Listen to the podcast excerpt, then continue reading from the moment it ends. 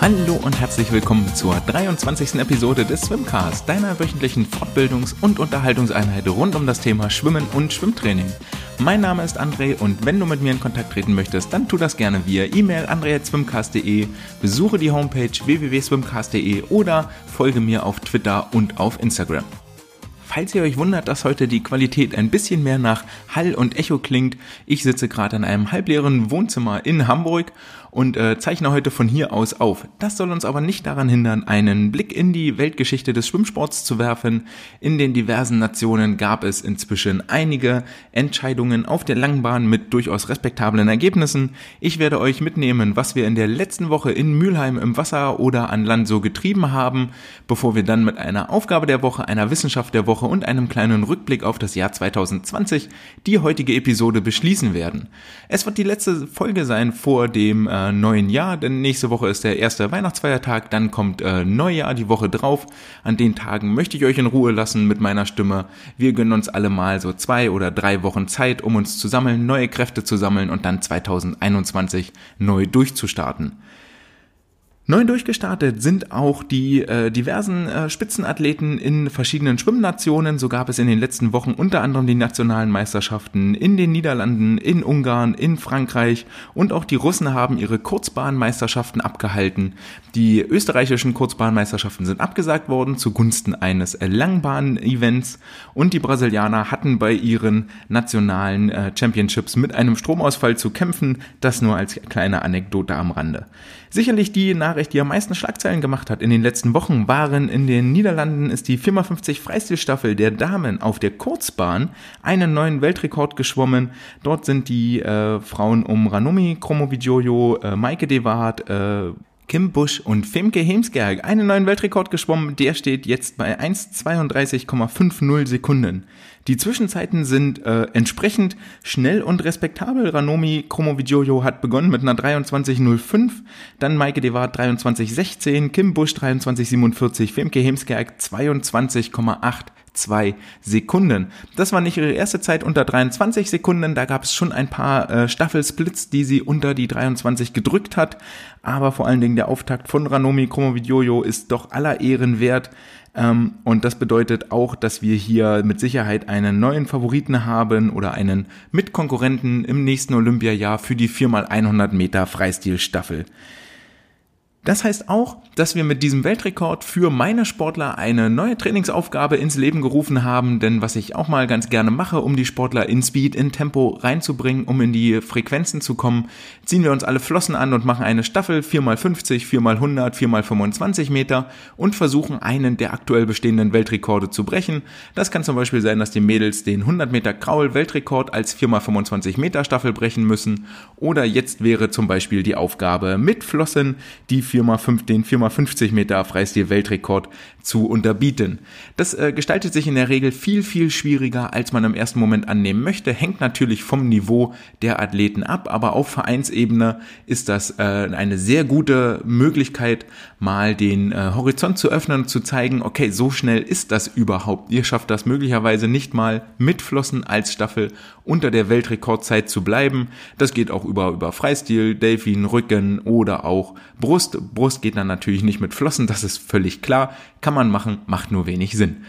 Ähm, ja, damit kommen wir weiter zum äh, nächsten äh, Land. Und zwar gab es in Russland auf der Kurzbahn äh, die nationalen Meisterschaften. Dort haben Klimen Kolesnikov und Evgeny Rilov auf sich aufmerksam gemacht. Über die 100 Meter Rücken blieben beide deutlich unter der 49 Sekunden Marke, 48,71 bzw. 28,88 Sekunden, was Platz 2 und 3 in der ewigen Bestenliste bedeutet.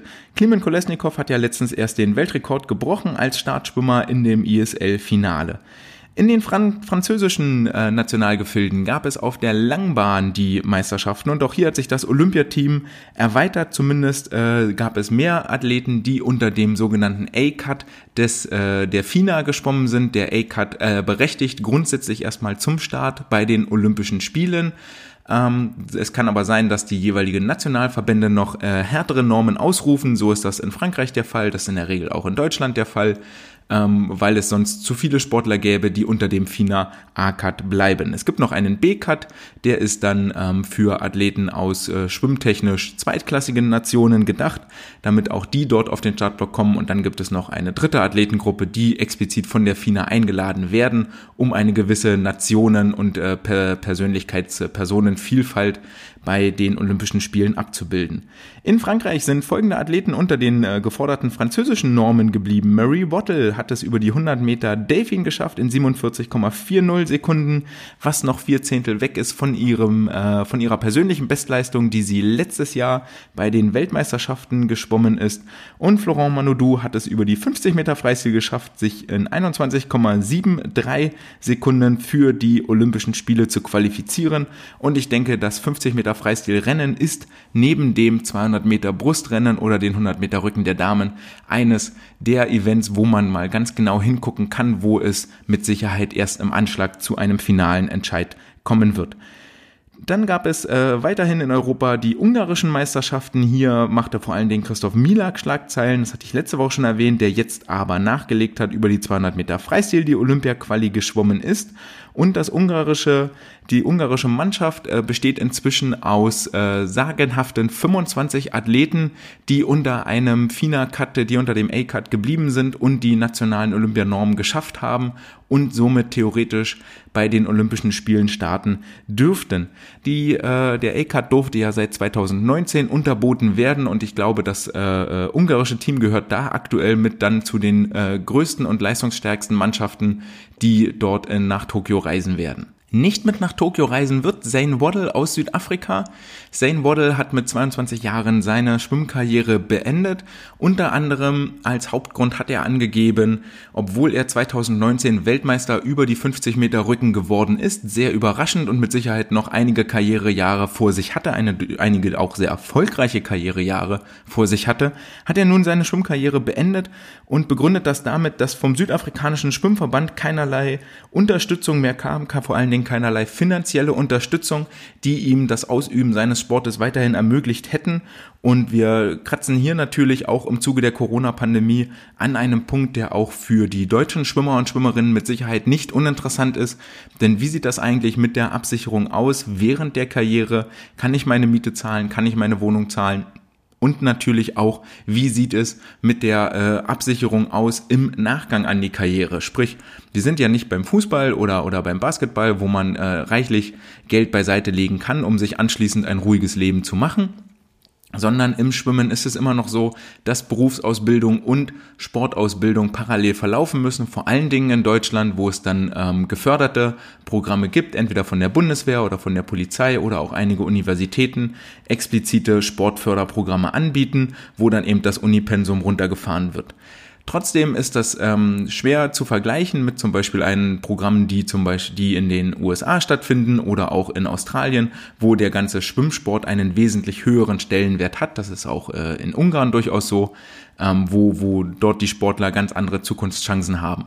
Und offensichtlich gibt es das gleiche Problem auch in Südafrika. Chet Leclos hat sich auch in den, äh, nee, es war nicht Chet Leclos, es war Roland Schoeman, der sich ein bisschen als Botschafter im Moment hervortut auf den sozialen Kanälen für den südafrikanischen Sport als, ähm, als, als, als Ambassador, als Botschafter äh, und der auch seinen, sein Bedauern ausgedrückt hat und gesagt hat, dass es äh, hier tatsächlich ein Punkt ist, über den schon sehr, sehr lange geredet wird und für die jungen Aktiven, für die jungen Sportlerinnen und Sportler eine Zukunftsperspektive fehlt, die sich nicht nur auf das Schwimmen begrenzt, sondern über alle Sportarten hinweg erstreckt. Zane Waddle wird also fehlen nächstes Jahr bei den Olympischen Spielen in Tokio. Das ist schade, aber sollte für, für die Organisatoren und für die Entscheider, für die Offiziellen nochmal Anreiz geben, wirklich äh, den Talenten, den Perspektivkadern, den Perspektivathletinnen und Athleten eine Möglichkeit aufzuzeigen, wir kümmern uns um euch, ihr seid hier sozial abgesichert und ähm, wir sind ja stolz, wenn ihr gewinnt, wenn ihr Medaillen holt und als Gegenleistung dafür bekommt ihr von uns eine Absicherung. Vor vier Jahren fanden die Olympischen Spiele in in wo eigentlich? Äh, in Rio, Rio 2016. Oh, herrje. Äh, vor vier Jahren fanden die Olympischen Spiele in Rio 2016 statt. Und ich gebe euch heute einen Google des Tages mit auf den Weg. Holt mal Zettel und Stift raus, schreibt es euch auf und zwar gebt ihr in die Google-Suchleiste ein SwimSwam, wie Schwimmen und Geschwommen, S-W-I-M, S-W-A-M, dann Quiz und dann das englische Wort für Zeiten, Times, T-I-M-E-S. Wichtig ist, dass ihr das S mit dranhängt, sonst kommt ihr nicht auf die Seite. SwimSwam, Quiz und Times. Wenn ihr dort auf den ersten Link klickt, müsste dort kommen Quiz Pick the Winning Times from all 2016 Olympic Swimming Events. Und dort könnt ihr euch einmal euer Schwimmwissen testen, vielleicht auch in Konkurrenz mit gegen jemand anderen. Dort habt ihr die Möglichkeit aus den 32 Strecken, die bei Olympia im Becken geschwommen worden sind, die richtigen Zeiten zu picken und dann könnt ihr äh, rausfinden, wie viele Punkte ihr richtig habt, wie hoch euer Score ist. Fünf Minuten Zeit dafür, das ist eine ganz schön harte Nummer. Ich glaube, ich habe im ersten Durchgang äh, tatsächlich nur acht oder neun Zeiten richtig getippt und einiges davon ist auch sehr, sehr schwer, weil es äh, sehr oft sehr nah beieinander liegt. Wenn ihr also zwischen den Feiertagen mal kurz Zeit habt, dann sucht gerne auf Google nach SwimSwam, Quiz und Times und dann seid ihr für mindestens fünf Minuten gut unterhalten. Wenn ihr es mehrfach machen wollt, dann seid ihr auch für länger unterhalten. Über Langeweile konnte ich mich in der letzten Woche nicht beschweren, denn bei uns ging es ein bisschen nochmal drunter und drüber. Ganz 2020 like war es äh, so, dass das Jahr eine riesige Überraschung war und bestätigt neue Überraschungen für uns bereitgehalten hat. Eines der Zitate, an die ich am äh, ganz, ganz oft denken musste, ist äh, eins von Thomas Pletzinger, das er in seinem Buch The Great Nowitzki geschrieben hat. Ähm, das heißt dort, es gibt immer ein letztes Mal, aber meistens weiß man nicht, wann es ist. Und so ging es uns auch in der vergangenen Woche. Wir hatten am äh, letzten Freitag, am 11. Dezember, nochmal ein äh, Training, da wir schon klar oder da schon klar war, dass ab Montag die Schulen geschlossen sind, beziehungsweise kein verpflichtender Präsenzunterricht mehr stattfindet, wussten wir jetzt auch äh, nicht so wirklich, ob wir noch ähm, in der kommenden Woche, also die jetzt gerade rum ist, noch weiter ins Wasser kommen können oder nicht. Deswegen haben wir uns am äh, Freitag schon ein kleines ein kleines Unterhaltungsabschlussprogramm überlegt und ausgedacht.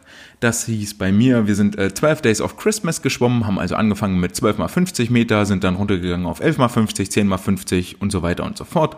Waren dann noch ein paar 75er auch mit drin, mit verschiedenen Aufgaben und Intensitäten, so ein bisschen locker auf, aufge, aufgepeppt, die ganze Geschichte. Und ähm, grundsätzlich hat uns der Badleiter versprochen, dass wir auch in der kommenden Woche dann noch bis einschließlich Donnerstag äh, in die Schwimmhalle dürfen, was sich dann am Montag relativ schnell erledigt hatte, als ich äh, vormittags einen Anruf bekam und es darin hieß, äh, André, wir könnt heute nicht schwimmen kommen, weil der ganze Technikkeller steht unter Wasser. Mit dabei im Anhang in den WhatsApp-Nachrichten war dann auch ein kleines Video, wie in einem der Rohrsysteme ein kleines Löchlein war, das offensichtlich in den letzten 72 Stunden munter vor sich hin das Wasser aus dem Schwimmbecken in den Technikkeller abgelassen hat und auch die Nachfrage, ob wir denn dann nicht ein bisschen im Keller unsere Bahn ziehen dürfen, wurde leider abgelehnt, da die Feuerwehr schon vor Ort war, um das ganze äh, Gebäude wieder trocken zu legen. Dann sind Dienstag die Handwerker reingekommen, ähm, haben dort äh, geschweißt, geflickt, gebohrt und äh, gemacht. Und wie lange das gedauert hat, weiß ich nicht, weil dann nämlich schon am Montag klar war, dass aufgrund der Tatsache, dass die Schulen nicht mehr ins Wasser kommen, also keine Schulschwimm-AGs, Schulschwimmgruppenstunden mehr stattfinden und dass die Schwimmhalle kaputt war, hat die Stadt in Mülheim entschieden, wir machen die Bäder jetzt dicht bis einschließlich äh, 9. Januar, sodass wir hoffentlich am Montag, den 10. Januar, oder es ist äh, Dienst, äh, der 11. Januar, es ist Montag, der 11. Januar, sodass wir hoffentlich am Montag, den 11. Januar, wieder ins Wasser erst rein können. Das heißt, wir haben jetzt drei Wochen Pause und zurückzudenken an das Zitat, ähm, man weiß nie, wann es ist, das letzte Mal. Unser letztes Training in diesem Jahr war am vergangenen Freitag. 12 Days of Christmas, immerhin gab es noch eine äh, kleine amüsante Sache. Wir wollten eigentlich noch im Laufe der Woche die Zettelstaffel als Abschluss machen, aber das hatte sich dann wohl erledigt. Was haben wir bis dahin getan? Mein Ziel war es ja auch in diesem Podcast so ein bisschen mal darzustellen, okay, wie sieht es eigentlich aus? Ähm, was machen wir in unserem Vereinstraining, damit wir so ein bisschen Austausch kriegen und mal äh, tiefer reingucken können, ähm, was machen andere Vereine. Gar nicht, weil ich davon ausgehe, dass wir alles richtig machen und dass das eine Blaupause sein soll ähm, und eins zu eins so kopiert werden soll, sondern es soll eine Anregung geben zum Nachdenken, zum Überprüfen und vielleicht auch um zu sagen, ja, das ist jetzt aber Blödsinn gewesen. Ähm, und da ist mir vor allen Dingen aufgefallen, dass wir in den letzten Wochen ähm, die wir wieder im Wasser waren, klar ein bisschen Grundlage gelegt haben, also Grundlage gelegt haben, Wassergefühl, Wasserlage, ganz viel Beinbewegung habe ich vor allen Dingen gemacht, weil das ein riesiges Defizit ist, was ich in meiner Gruppe habe, ist bei den unteren Gruppen noch gar nicht so sehr, wobei wir da aber auch in meiner äh, zuliefernden Gruppe im C-Kader bei uns stärker schon hingehen und viel mehr die Beinbewegung ins Training integrieren. Und über alle Gruppen hinweg, also vor allen Dingen die, die jetzt da waren, ist der A und der C-Kader, ähm, also die, die schnellste Gruppe und die zweitschnellste Gruppe im Prinzip. Ähm, da sind wir jetzt hingegangen und sind viel mehr in das äh, in hohe Geschwindigkeiten reingegangen in ich möchte gar nicht sagen ins Race Pace Training das ist falsch aber in höhere Geschwindigkeiten wo die Sportler klarer mit ihren Zeiten arbeiten können wo es auch ein äh, klares Feedback gibt okay du sollst Zeit XY schwimmen und wir stoppen das wirklich und da sollst du dann auch hin. Das ganze in Kombination mit ähm, mit Technikaufgaben mit Wassergefühlsaufgaben hat zumindest dazu geführt dass bei dem kleinen Abschlusswettkampf den die drei Sportler dann dort gemacht haben haben am Freitag, ähm, herausragende Zeiten bei rumgekommen sind. Ob das jetzt ausschließlich daran liegt, vermag ich nicht zu beurteilen, aber es sollte auf jeden Fall mal zum Denken und zum Nachdenken anregen, ob es denn wirklich sinnvoll ist, ganz viele Meter zu schwimmen, 10 mal 400, 20 mal 300, ähm, nur um auf die Meterzahl zu kommen, wenn die gar nicht bewusst im Kopf irgendwie absolviert werden, sondern ob man nicht einfach mehr Qualität in die Trainingszeit reinpasst, reinpackt und weniger auf die Meter guckt, die dort wirklich abgerissen werden. Ähm, klingt natürlich immer geil und habe ich vor ein paar Wochen auch schon gemacht oder ein paar Monaten ist es ja her, war im Oktober. Ähm, so, ey, yo, hier sechs Kilometer pro Stunde oder, oder was weiß ich. Ähm, ja, ist fancy, aber da steckt so viel, so viel Nicht-Information drin. Ist, war das mit Flossen, war das mit Pedals, ähm, welche Intensität, äh, zum Beispiel kannst du auch super wenig Meter machen, wenn ihr wenn du nur am Gummiseil schwimmst oder mit Fallschirm oder nur Starts machst oder ähm, dich explizit nur mal mit Wänden auseinandersetzt, eine Dreiviertelstunde. Und das sind aber Dinge, die am Ende auch zu einer deutlich verbesserten Wettkampfleistung führen und total wichtig sind. Nur dieses stumpfe Kilometer zählen und hingucken hilft nicht, ähm, weil es auch gar nicht die Stoffwechselprozesse, das hatte ich vor einigen Folgen schon mal, als es ums Race Pace Training ging, beziehungsweise um die Glykolyse, weil dieses lange Hin- und Herschwimmen überhaupt nicht die Prozesse triggert, die später im Wettkampf gebraucht werden. Das ist definitiv gutes Beiwerk und sollte nicht vernachlässigt werden, aber es sollte nicht ähm, meiner Meinung nach der, der, den Großteil des Trainings ausbilden, wenn du nicht ganz klar auf 800, 1500 Meter dich fokussierst. Ähm, das ist das, was wir gemacht haben in den letzten Wochen. Zum Landtraining hatte ich ja schon einiges erzählt, dass wir, dass ganz viel äh, Core-Training mit dabei ist, immer und dann immer wechselnd Oberkörper, Unterkörper. Ähm, ja, da werden wir jetzt nochmal gucken, ob ich da nochmal einen neuen Drive reinbringe in den nächsten Wochen. Da ist eher die Überlegung, dass wir uns davon was wegbewegen und etwas eher in die, in die Geschichte nochmal reingehen, ähm, mit der ganzen Tabata-Sache zum Beispiel 20 Sekunden arbeiten, 10 Sekunden Pause, um dort auch mehr die Energiebereitstellungsprozesse zu triggern, die wirklich dann fürs Schwimmen auch benötigt werden. Ähm, ja, das ist so das, was äh, in den letzten Wochen praktisch im Wasser passiert ist. Was äh, aber außerhalb des Wassers passiert ist, darf auch nicht außer Acht gelassen werden, denn wir gehen ja im Moment davon aus, dass wir im Jahr 2021 irgendwann mal wieder halbwegs vernünftig trainieren können. Wir in NRW vermutlich wieder etwas eher als der Rest der Republik. Ob das jetzt gut oder schlecht ist, sei mal dahingestellt. Im Großen und Ganzen gehen wir aber auch nicht davon aus, dass wir mit äh, der Mehrzahl der Sportler noch im Januar tatsächlich wieder zurück ins Wasser kehren können. Und dann wird die Zeit tatsächlich auch schon knapp, weil die äh, Osterferien liegen sehr, sehr zeitig. Die beginnen dieses Jahr am 26. März. Äh, das ist der Freitag und gehen dann für zwei Wochen. Und wir haben eigentlich geplant, äh, nach äh, Mallorca ins Best Swim Center, ehemals Best Swim Center, jetzt Best Center Sports, wieder zu fliegen ins Trainingslager und zwar für zehn Tage vom 25.03. bis zum 4.04.2021. Und hier stehen wir jetzt gerade vor einem ganz großen Problem. Da hat in der letzten Woche ähm, die, die Plätze sind auf jeden Fall, die Plätze sind schon reserviert. Wir haben auch die äh, Flugplätze, die Flugsitze schon reserviert, um hinzukommen für die entsprechende Anzahl Sportler, die wir denken, dass sie mitkommen. Wobei wir hier so langsam aber in einen, in einen Konflikt reingeraten, dass wir uns überlegen müssen, okay, wenn wir erst Ende Januar mit den Sportlern ins Wasser kommen, haben wir noch den ganzen Februar und fast den ganzen März, um sie auf das Trainingslager vorzubereiten und müssen dort eigentlich auch schon, das heißt im Januar, zwei Monate vorher, äh, bezüglich der Flüge eine Entscheidung fällen, okay, fliegen wir oder fliegen wir nicht, weil es dann natürlich Stornokosten verursacht. Das war in der letzten Woche ganz viel ähm, im Hintergrund mit die Beschäftigung, ähm, Gesprächen mit dem Vorstand, in Gesprächen mit den Trainerkollegen. Wie machen wir das? Bieten wir das Trainingslager überhaupt an oder sagen wir das jetzt schon ab? Wir haben uns für den Weg entschieden, das auf jeden Fall jetzt schon anzubieten, weil wir ähm, das nicht von vornherein wegnehmen wollen und bis 25. Januar Zeit haben, das Ganze auch noch zu canceln. Aber natürlich ist es eine sehr, sehr unsichere Situation. Wir wissen nicht, können wir überhaupt fliegen? Wir wissen nicht, wie ist es, wenn wir zurückkommen? Müssen wir dann in Quarantäne? Wenn wir hinkommen, müssen wir dann in Quarantäne? Wir wissen nicht, äh, bereiten wir uns überhaupt auf einen Höhepunkt vor? Es war immer das Vorbereitungstrainingslager für die deutschen Jahrgangsmeisterschaften. Und ähm, da müssen wir jetzt den Eltern irgendwie klar machen, okay, passt auf, es kostet äh, 1300, 1000, ja, 1300 Euro ähm, für die zehn Tage wollt ihr das finanzielle Risiko eingehen oder nicht? Also selbst angenommen, wir sagen nicht ab, weil wir davon ausgehen, okay, passt alles, wir können guten Gewissens sagen, ja, wir werden fliegen und das ist auch äh, trainingsmethodisch erstmal sinnvoll. Äh, wenn wir uns dann aber im, im, im März oder wann auch immer entscheiden oder wenn der DSV im März entscheidet, deutsche Jahrgangsmeisterschaften können wir nicht durchführen, aus Gründen, sei es egal, ähm, dann ist das mehr oder weniger für die Katz und wir haben da ordentlich Geld äh, äh, den Eltern aus der Tasche gezogen für eigentlich nichts. Dann machen wir uns nur eine schöne Zeit auf Mallorca, aber äh, für einen sportlichen Höhepunkt hat das wenig äh, Aussagekraft oder hat das wenig zu tun. Und ähm, das muss alles irgendwie abgewägt werden, wo wir im Moment tatsächlich äh, sehr, sehr schwierig sind und mit Sicherheit noch einige Argumentationen machen müssen. Und wenn sich nicht genug äh, Leute finden, die dort mitfahren, dann wird das Trainingslager möglicherweise auch einfach gar nicht stattfinden, weil wir zu wenig Personen sind. Das wäre natürlich schade, wenn wir nicht fliegen können, weil dann blieben uns diverse schöne Momente natürlich verwehrt, die da zum heißen, dass es äh, morgens um sieben für die erste Trainingsstunde ins Wasser geht, parallel zum Sonnenaufgang, der dann über dem Becken hinter den Gebäuden langsam nach oben kriecht, eine kleine Nebelschwade über dem Becken erzeugt und wirklich für ein herrliches Panorama sorgt. Dieser Guten Morgen Schwimmen ähm, ist etwas, was äh, jeder Schwimmer einmal gemacht haben sollte.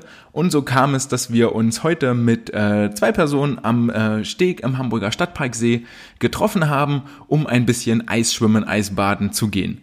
Äh, Sonnenuntergang war ange äh, Sonnenaufgang war heute Morgen angekündigt für 8.20 Uhr, sodass wir uns um 8.10 Uhr dort am Steg getroffen haben ein kleines äh, äh, Pläuschen und dann wurden auch die Klamotten vom Leib geworfen und die Badehose angezogen, um sich dann den kleinen Zeh einmal ins Wasser reinzuhalten. Das war ziemlich kalt ähm, und zwar sage und schreibe vier Grad Celsius kalt und äh, das kostet einige Überwindungen, ähm, dort ins Wasser reinzugehen. Wir hatten Gott sei Dank einen Kollegen mit dabei, der das äh, relativ oft macht und äh, beinahe täglich mit einer anderen, äh, mit einem anderen Kumpel noch ins Wasser dort steigt, so als Morgenroutine, als kleines Meditationsritual, der uns dort mit an die Hand genommen hat und gesagt hat, okay, passt auf, wir machen das wie folgt. Äh, ihr, wir stellen jetzt hier den Timer, äh, fünf Minuten Zeit und äh, dann äh, startet der Timer, ihr setzt euch an den, an den Wasserrand, ist ja kein Beckenrand, an den Wasserrand, äh, auf den Steg, schnaltet die Füße ins Wasser und dann äh, lasst ihr euch langsam hinabgleiten. So kam es dann, dass ich also mit dem äh, Gesicht zum Steg dort saß und äh, beide Hände neben mir, neben die Hüfte auf die, auf die äh, Plattform gestützt und dann so langsam nach vorne robbte und mich äh, peu à peu absetzen wollte, wie in so einem richtig schönen äh, äh Dip was aber dazu führte, dass ich meine Kraft massiv überschätzt habe und dann äh, sehr schnell doch reingefallen bin. Gott sei Dank war der Wasser, das Wasser nicht sehr tief, aber mein Gesichtsausdruck sprach Bände, der wird später nochmal kurz auf äh, Social Media zu sehen sein.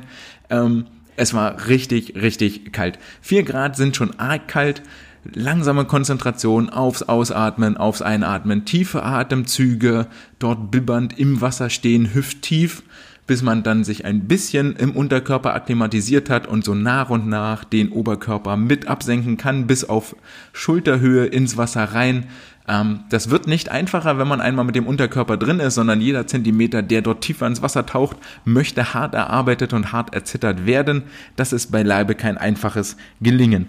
Ähm, so kam es aber, dass wir äh, schlussendlich bis äh, knappe drei Minuten dort im Wasser verharrten, Hände über Kopf.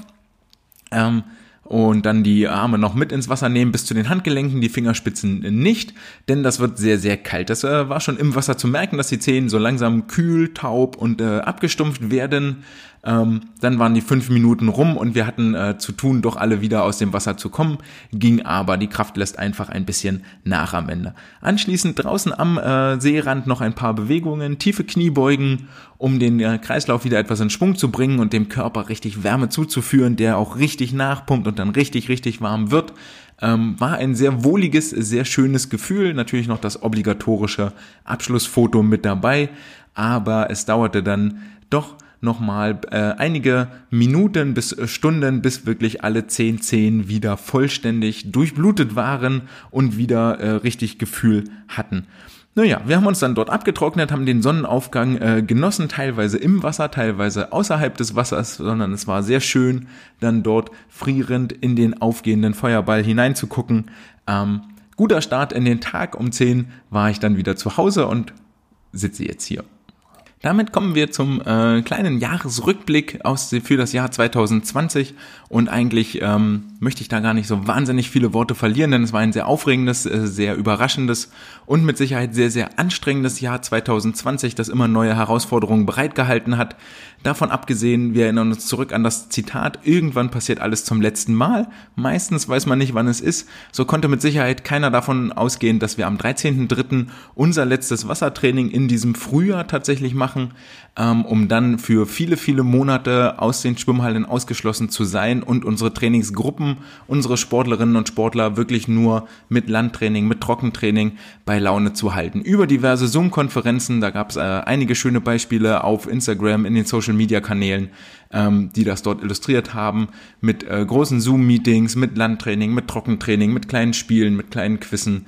Ähm, Respekt an alle Trainer und Trainerinnen, die es geschafft haben, ihre Sportler bei Laune zu halten, die dafür sorgen, dass das äh, Produkt Sporttreiben im Verein weiterhin ähm, weiterhin erhalten bleibt und dass ihr dafür sorgt, dass die Kiddies äh, in ihrem Alltag weiterhin Abwechslung haben. Auch ein äh, Respekt mal an die Eltern raus, die ihre Kinder im Homeschooling betreuen und dafür sorgen, dass die, dass die Kiddies ähm, dass denen zu Hause nicht die Decke auf den Kopf fällt, sondern sie vielleicht auch aktiv halten, indem sie mal einen Spaziergang machen und dort täglich neben der Arbeit noch mit unterstützen bei den Hausaufgaben. Ansonsten gab es sportlich ja wirklich ähm, sehr wenig persönliche Highlights, die auf Vereinsebene stattgefunden haben. Es gab jetzt äh, keine, keine Landesmeisterschaften, keine nationalen Meisterschaften und wir hoffen, dass wir im nächsten Jahr das alles wiedersehen werden, um den Sportlern weiter Motivation zu geben, ihren Sport auf dieser Leistungsebene wirklich ausführen zu können. Denn es ist viel, viel mehr als nur reines, reines Hobby. Und das sollte hoffentlich allen nochmal klar werden, dass wir hier mehr leisten als nur, wir halten die Kinder fit und in Bewegung, sondern dass die Kinder motiviert sind, bestimmte Ziele verfolgen, besser werden wollen, schneller werden wollen, natürlich auch irgendwo gewinnen wollen und im besten Falle auch nochmal ganz hohe Ziele anstreben, die wir im nächsten Jahr wieder verfolgen können, sobald die Schwimmhallen wieder geöffnet haben und hoffentlich auch äh, eine so großflächige Impfung stattgefunden hat, dass wir ähm, wieder unterbrechungsfrei ins Training starten können. Ich für meinen Teil habe im letzten Jahr nochmal ganz viel ähm, gelernt, was das Thema Landtraining angeht, was die Organisation von Landtraining angeht, ähm, auch die Wichtigkeit nochmal erkannt, was ja grundsätzlich schon ähm, eine, ein, ein wesentlicher Bestandteil in meinem Training ist, aber die Wichtigkeit erkannt, den Sportler nicht, die Sportler nicht nur mit Übungen anzuleiten und daneben zu stehen und sie ausführen zu lassen, sondern den Sportlern auch klar zu machen, okay, warum machst du XY? Wie solltest du die Übung ausführen? Warum solltest du die Aufgabe mit einer Minute Pause machen oder nur mit zehn Sekunden Pause? Welchen Effekt hat das? Damit sie in, in Momenten wie jetzt, wo wirklich gar keiner da ist, in der Lage sind, vielleicht sich selber zumindest einigermaßen zu trainieren. Und selbst wenn jemand am Beckenrand ist, kann der auch nicht mit 10, 12, 20 Sportlern gleichzeitig agieren und interagieren, sondern dann muss auch jeder Einzelne für sich begreifen und verstehen, warum schwimmen wir Aufgabe XY so, warum schwimmen wir Übung äh, A, B so, ähm, warum machen wir das so an Land und nicht anders, sondern das muss, das muss irgendwie klar sein und das ist ein ganz deutlicher Vermittlungsauftrag, den wir dort am Beckenrand haben, den Sportlern dort ein Wissen mitzugeben und auch so eine gewisse Selbstreflexion, dass sie lernen und ähm, wissen, äh, wie mache ich diese Übung? Mache ich die richtig? Mache ich die falsch? Wie muss ich mich bewegen? Also diesen ganzen Komplex wirklich nochmal mit auszuprägen. Plus dem, dass es dann natürlich jetzt an Land nochmal einige äh, Übungsformen gab, die, die sich nochmal mit integrieren werden. So habe ich in der letzten Woche auch nochmal ganz viel Recherche betrieben. Das hatten wir vor äh, zwei oder drei Folgen mal, dass wir zwei Lieder hatten, Emanuela und Bring Sally Up zu denen man hervorragenden Warm-up machen kann mit Hampelmännern und Burpees oder äh, auch äh, Chorübungen. Da gibt es noch viel, viel mehr Lieder, die in den nächsten Wochen und Monaten ihre Anwendung in meinem Training finden werden und die ich auch in den nächsten Folgen euch gerne nochmal präsentieren möchte. Das wird dann aber mit ins nächste Jahr genommen werden. Was es auch im nächsten Jahr geben wird, ist äh, meinerseits eine kleine Fortbildung und zwar für die Deutsche Schwimmtrainervereinigung soll es eine Online-Fortbildung, ein sogenanntes Swiminar geben. Am 28.02. steht der Termin fest, holt den Kalender raus, nehmt den Stift, kreist euch das Datum ein. Am 28.02. wird es für die von der DSTV organisiert, von mir referiert, ein äh, Vortrag zum Thema hochintensives Intervalltraining geben, wo, äh, wo wir dort nochmal die physiologischen Grundlagen und einige Übungsformen besprechen werden, vorstellen werden und diesen ganzen Komplex einmal vielleicht die Mythologie und die Mythisierung abnehmen werden ähm, um wo ihr dann auch nochmal die Möglichkeit bekommt, wirklich aktiv Fragen zu stellen und wir uns über diese Übungsform austauschen können. 28.02. Fortbildung von der Deutschen Schwimmtrainervereinigung zum Thema hochintensives Intervalltraining. Damit kommen wir zur Aufgabe der Woche. Die Aufgabe der Woche ist eine Weiterentwicklung der Zettelstaffel aus der letzten Folge. Und zwar nenne ich den ganzen Spaß diese Woche Memory Staffel, weil es nämlich viel, viel eher an ein Memory-Spiel erinnert. Die Idee entstand am Beckenrand aus einem kleinen, äh, ja, entstand am Beckenrand relativ spontan. Und zwar hängen bei uns an der Startblockseite hängen diese kleinen, das gibt es in jedem Schwimmbad, müsst ihr mal gucken, ähm, hängen diese kleinen äh, Wertschließfächer, die sind, die sind ja nicht, nicht riesig, so irgendwie, keine Ahnung, so, so Handflächen groß, wenn man vorne drauf guckt und dann kann man da Uhr oder Portemonnaie, was auch immer reinlegen, wo das Badpersonal einen Blick mit drauf hat. Wenn dort jemand was mopsen sollte äh, und sich dran zu schaffen macht, dann wäre halt jemand da, um das zu kontrollieren. Wie das so ist im Vereinstraining, wenn wir da sind als Gruppe, dann werden diese Wertschließfächer natürlich eher so gar nicht genutzt, sodass die wirklich leer stehen. Und jetzt äh, kam natürlich folgende Idee auf. Ähm, ich habe vergessen, wie viel das waren. Waren irgendwie, ich glaube, sechs nebeneinander, fünf übereinander, sodass wir auf ungefähr 30 Felder kamen. Spielt auch keine Rolle. Und wenn man da so von vorne drauf guckt, dann kann man ja die Türen zumachen und sieht nicht, was dahinter ist. Und jetzt könnt ihr hingehen und dahinter irgendein kleines Gimmick verstecken. Zum Beispiel hinter Türchen Nummer 5 einen Schoko-Osterhasen und hinter Türchen Nummer äh, 33, einen Schoko-Osterhasen. Und dann ist es Aufgabe der Sportler, sich da vorzustellen, zwei Türchen zu öffnen und wenn in beiden Türen das gleiche drin ist, dann dürfen sie das Gimmick, das Geschenk, die Süßigkeit, was auch immer das ist, rausnehmen und äh, für sich behalten und dann geht es äh, weiter, wieder zwei neue Türchen öffnen. Jetzt ist das Ganze natürlich noch nicht mit Schwimmen verknüpft und äh, damit wir ein bisschen schwimmerische Komponente mit reinkriegen und einen kleinen Wettbewerbscharakter, damit die Sportler sich auch richtig anstrengen müssen und richtig schnell schwimmen müssen, haben wir sie dann auf die Wendenseite rübergeholt. Äh, weiß nicht mehr, wie viel wir waren, den Tag ist auch völlig egal. Haben wir dann halt sechs Paare gebildet oder sieben oder acht Paare gebildet. Ähm, einer steht auf der Wenden, äh, beide stehen auf der Wendenseite und auf ein Kommando schwimmt einer der beiden Partner los, rüber auf die Startblockseite, 25 Meter Vollgas, klettert aus dem Becken, das kleine, kleine Kraftanstrengung mit dabei, weil der Beckenrand sehr hoch ist, diese typische äh, Schwimmbadwandenkonstruktion, Beckenrand sehr hoch, hochdrücken, dann mit den äh, Füßchen vier Schritte machen, an die, an die Wertschließfächer ran, an das kleine Memory-Spiel und zwei Türen aufreißen und hoffen, dass da die gleichen Gimmicks dahinter sind. Ähm, als Gimmicks war viel, viel Buntes verteilt. Es waren sowohl Äpfel dabei, es waren Birnen dabei, es waren Mandarinen dabei, es waren äh, äh Schokoladenstückchen dabei. Ich hatte äh, zwei so, zwei oder vier so Mini-Nutella-Gläser gekauft für einen horrenden Kilopreis. Da kostet ja dieses kleine 20 Gramm Glas, kostet irgendwie ein Euro. Äh, ich glaube, es ist teurer als Plutonium, wenn man das äh, zusammenrechnet. Aber egal, haben wir mit dahinter gepackt, hinter die Türen. Hauptsache die Kiddies freuen sich, paar Gummitierchen, was, was sich so finden lässt im, im Supermarkt und sich gut verteilen lässt als äh, kleiner äh, Mitnehmsel, als kleines Geschenk. Ähm, Genau, zwei Türchen aufreißen. Mhm, Im besten Falle ist hinter beiden das gleiche. Nimmst du raus, äh, kannst du nachher mit dir und deinem Partner teilen. Äh, oder es ist halt nicht das gleiche drin, was am Anfang sehr, sehr häufig passiert und dann gehen beide Türen wieder zu. Dann die 25 Meter zurückschwimmen und jetzt kommt natürlich äh, der kommunikative Aspekt an der ganzen Geschichte. Jetzt können sich die beiden Partner unterhalten und sagen, ey, du, pass mal auf, in Türchen 8, da liegt ein Snickers drin und in Türchen 12, da liegt ein Apfel drin. Und jetzt, äh, ne, Partner kann wieder rüberschwimmen, öffnet meinetwegen Türchen Nummer, Nummer 43 und sieht dort einen Apfel und erinnert sich, aha, in Türchen 12 war auch ein Apfel, will ich die Äpfel haben? Okay, 43, 12, zwei Äpfel. Das heißt, die Sportler müssen sehr, sehr viel miteinander reden, in der Stresssituation auch klare Informationen übermitteln, müssen schnell schwimmen. Großartiges Feature, hat richtig Laune gemacht, hat auch relativ lange gedauert. Ich glaube, wir waren so gute 20 Minuten dabei, aber es war eine äh, fantastische Abwechslung, war richtig, richtig gut. Ähm, wenn ihr diese Wertschließfächer nicht habt, dann könnt ihr das möglicherweise auch mit äh, so, so kleinen äh, Bechern macht, machen, die ihr umdreht und dort halt ein Karree legt von 5 mal 5 Bechern muss eine gerade Anzahl sein von 6 mal 5 Bechern, 30 Becher, ähm, das ihr dort hinlegt und hinter, unter jedem Becherchen liegt was Kleines. Äh, dann haben die Sportler ja quasi den gleichen Effekt. Könnt ihr dann noch oben beschriften und dann ist alles gut. Äh, Dort findet ihr für diese Memory-Staffel findet ihr jetzt in den nächsten Tagen auf äh, Instagram und auf Twitter einen, ein kleines Beispielvideo und das wird auch auf der Homepage bei der Aufgabe der Woche nochmal mit hochgeladen. Ähm, absolute Empfehlung, sobald ihr wieder ins Wasser könnt oder wenn ihr wieder Landtraining machen könnt, ähm, unbedingt machen, macht eine Heidengaudi äh, und alles, was die Sportler nicht finden, könnt ihr ja am Ende selber behalten, wo sie kleinen gleichen Partner finden oder ihr verteilt das an äh, ein Pärchen, was meinetwegen gar keine gleichen Paare gefunden hat. Vielleicht noch eine kurze Überlegung dazu, weshalb ich das Spielchen in der Weihnachtszeit nicht machen würde, die Memory-Staffel, sondern irgendwann im Oktober, im November, wo es so trist und grau draußen ist oder eher so in Richtung, ähm, Richtung Sommer ähm, wenn auch Ostern nicht mehr in der Nähe ist. Das Problem ist, was wir letztes Jahr mal festgestellt haben und diskutiert haben, ist, dass wir ähm, mit den Sportlern sehr, sehr oft, so zweimal im Jahr machen wir richtig Halligalli und zwar die letzte Woche vor den Sommerferien und die letzte Woche vor den Weihnachtsferien.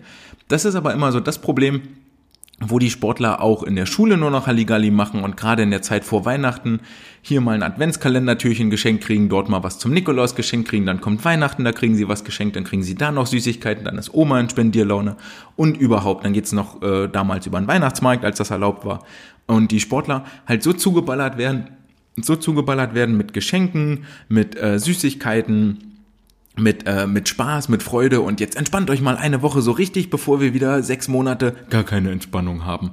Ähm, und das ist eine Sache, deswegen würde, werde ich mal versuchen oder habe drüber nachgedacht, wenn wir ähm, wieder wirklich reguläres Training haben, dass wir tatsächlich so sechs Wochen, sieben Wochen voll durchziehen mit dem Training, mit so kleinen, kleinen äh, Erholungsphasen drin, aber so grundsätzlich den vollen Umfang fahren, alles, was wir können und dann nach sechs oder sieben Wochen wirklich eine Ruhewoche einlegen, wo die Sportler von mir aus gar kein Training haben, Zeit haben, sich zu regenerieren, Füße hochlegen, mal für Freunde treffen, mal für anderes. Ich glaube, das ist eine Sache, die gerade in den jungen Jahrgängen megamäßig ankommt, ähm, um sie nicht so früh in einen Burnout zu treiben, um sie nicht so früh zu überlasten mit allen Geschichten.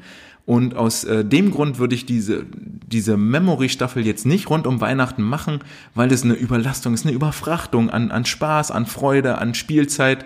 Ähm, weiß nicht, ob ich das schon mal erwähnt habe, wenn wir mitten in der Saison zum Beispiel mal 30 Minuten eher mit dem Trainingsschluss machen, weil Spaß haben, hier, ihr könnt noch vom Turm springen oder so, ist es häufig so, dass die Kiddies viel lieber duschen gehen, nach Hause gehen, ähm, mal Zeit haben, entweder noch was für die Schule machen müssen und das schon auf dem Zettel haben und das fertig haben wollen, um mal zeitiger Feierabend zu haben, oder lieber nach Hause, um mal Computer zu spielen oder noch was weiß ich zu tun.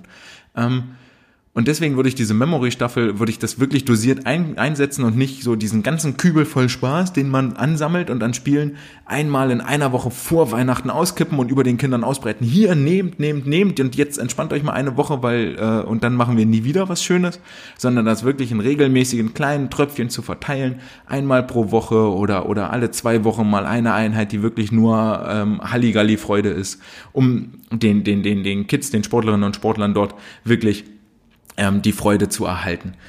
Äh, ja, das vielleicht nochmal kurz dazu als Exkurs.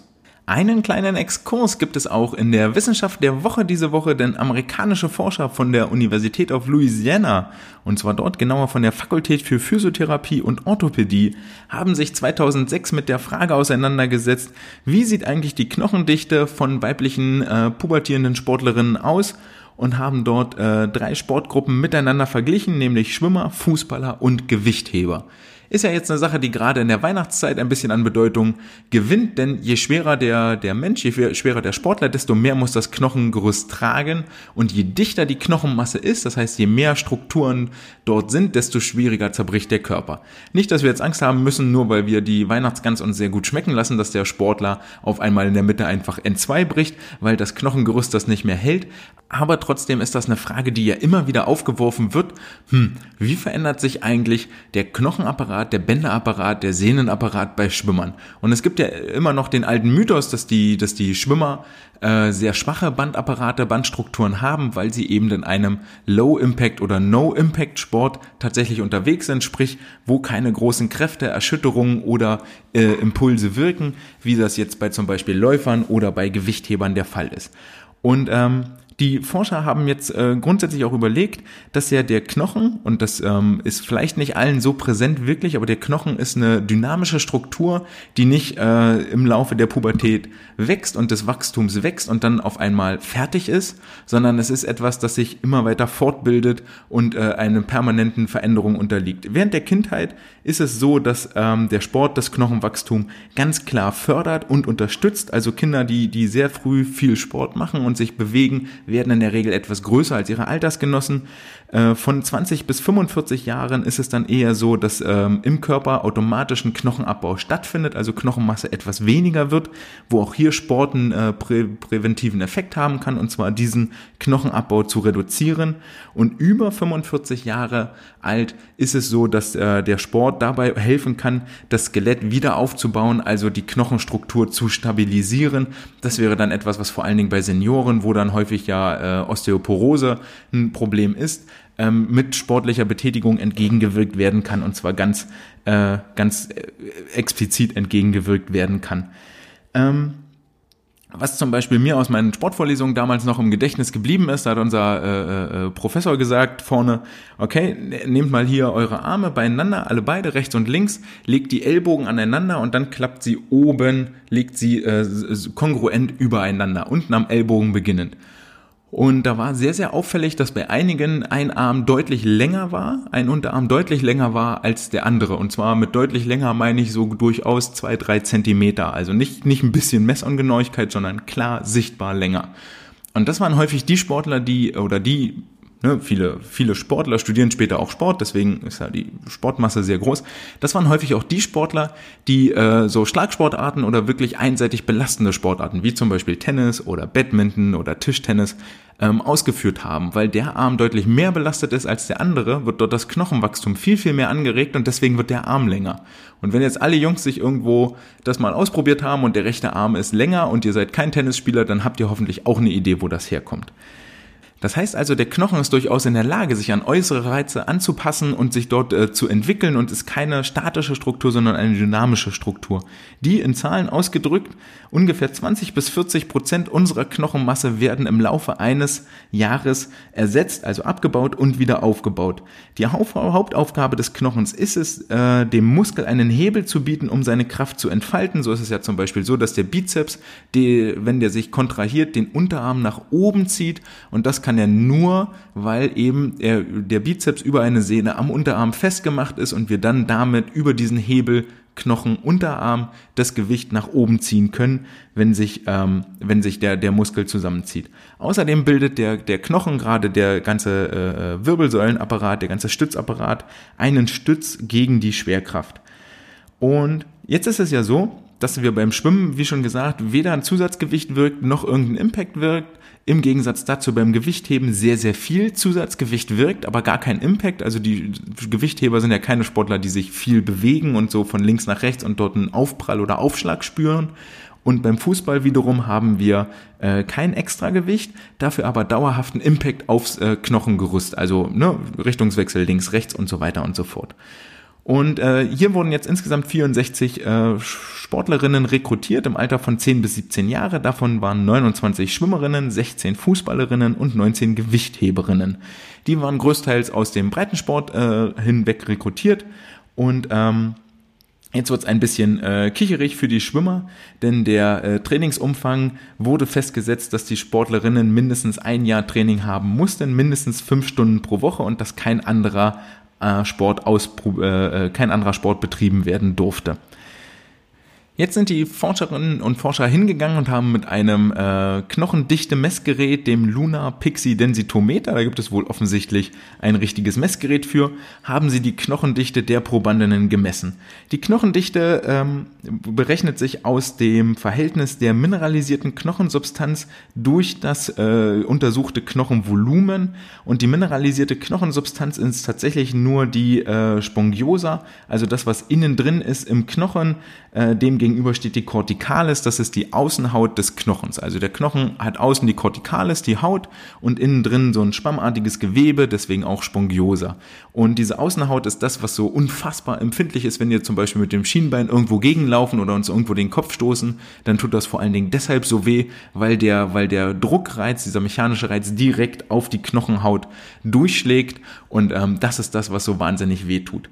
Also, die äh, Spongiosa im Verhältnis zum gesamten Knochenvolumen, das gibt eine Auf, Aus, Aussage über die Knochendichte. Und ähm, als Ergebnis konnten die Forscher, Forscherinnen jetzt feststellen, dass die Knochendichte bei den Fußballerinnen deutlich höher ist, signifikant höher als bei den Gewichthebern und signifikant höher als bei den Schwimmerinnen. Wobei hingegen ähm, bei den äh, Gewichtheberinnen und den Schwimmerinnen äh, im Verhältnis zu den Fußballerinnen gar kein äh, Unterschied festzustellen war. Äh, der Mittelwert von der WHO, der für die Knochendichte angegeben wird, liegt bei 0,5 Gramm pro Quadratzentimeter.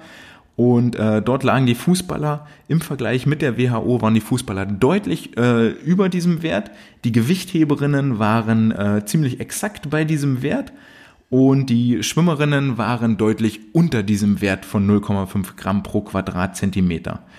Ähm, das einzige Problem, was hier ist, und das ist äh, eine Schwäche der Studie, die hat jetzt äh, jugendliche Schwimmerinnen verglichen, aber die WHO-Werte für ähm, erwachsene Frauen genommen. Das heißt, bei den Fußballerinnen ist natürlich völlig klar, die wachsen sowieso noch und entwickeln ihr Knochengewebe noch weiter. Dort wird es auf jeden Fall über dem Durchschnitt bleiben. Bei den Gewichtheberinnen ist zu erwarten, dass sie noch über den WHO-Durchschnitt hinweg sich äh, entwickeln werden, wohingegen bei den Schwimmerinnen nicht klar ist, ähm, erreichen sie noch den Mittelwert im Laufe ihres Wachstums, im Laufe ihrer Entwicklung oder ähm, bleiben sie sowieso unterhalb der, der, der mittleren Knochendichte, die von der Weltgesundheitsorganisation hier angegeben wird. Aber es bleibt erstmal festzuhalten, dass äh, das Vorurteil tatsächlich bestätigt wird, dass aufgrund des fehlenden Impacts die äh, Schwimmerinnen einen deutlich reduzierte Knochendichte haben. Ähm, die Forscher und Forscherinnen stellen jetzt hier noch ein weiteres Material zur Verfügung. Und zwar haben sie auch so ähm, ähm, körperliche physiologische Daten mit aufgenommen von den untersuchten Athletinnen. Und da war jetzt äh, zu erkennen, dass die äh, diejenigen, die auch die höchste Knochendichte aufweisen, auch die Sportlerinnen sind, die am größten sind. So sind die Fußballerinnen 1,64 Meter im Mittel groß, die Gewichtheberinnen sind 1,59 Meter im Mittel groß und die Schwimmerinnen sind 1,56 Meter im Mittel groß. Ähm, überraschenderweise sind die Fußballerinnen aber ob ihrer, trotz ihrer Größe nicht die schwersten Athletinnen. Das waren die Gewichtheberinnen, vermutlich weil dort viel mehr Muskelmasse noch mit dazukommt. Ähm, die wogen um 61 Kilo, die Fußballerinnen um 55 Kilo und die Schwimmerinnen um 46 Kilo. Also wir haben hier ganz klares Indiz dafür, dass äh, äh Schwimmer leichter sind im Verhältnis zu ihren äh, Alterskameradinnen und auch etwas kleiner sind im Vergleich zu ihren Alterskameradinnen. Ähm, bitte beachtet, dass es hier tatsächlich nur ein Mittelwert ist und kein Extremwert. Ähm, wir wissen natürlich völlig klar, dass äh, äh die, die Hochleistungsathletinnen, Hochleistungssportlerinnen findet man auch bei den Frauen kaum jemanden, der kleiner ist als 1,80 Meter, 1,77 Meter, was deutlich über dem über der Durchschnittsgröße für Frauen liegt. Und damit sind wir am Ende der heutigen Episode angekommen. Das war's für dieses Jahr. Folge 23 wird die letzte Folge im Jahr 2020 sein. Ich hoffe, ich konnte euch eine Idee mitgeben, wie ihr, wenn ihr wieder ins Training einsteigen könnt, die Sportler bei Laune haltet mit der Memory Staffel ähm, die dort viel Freude verbreitet. Ich konnte euch einen kleinen Einblick geben in meine Arbeit und vielleicht mal kurz aufschrecken lassen, dass ihr euch auch schon mit dem Trainingslager auseinandersetzen solltet. Habt euch den Termin markiert am 28.02. und wenn ihr ein bisschen Langeweile habt, äh, dieses, äh, diese Feiertage, da ihr eure Familie ja nicht treffen dürft, sollte reichlich Zeit übrig sein in den nächsten zwei Wochen. Macht das Quiz von SwimSwam, sucht dort in der Suchleiste SwimSwam Times und Quiz und dann kommt ihr auf eine äh, schöne Wissensabfrage zum Thema Schwimmen. Ich freue mich, wenn ihr auch 2021 wieder dabei seid, wenn ihr die Homepage besucht www.swimcast.de und äh, ja, dann äh, freue ich mich, wenn wir uns wieder hören. Das war's für heute, das war's für dieses Jahr. Wir sehen uns im Januar. Ciao.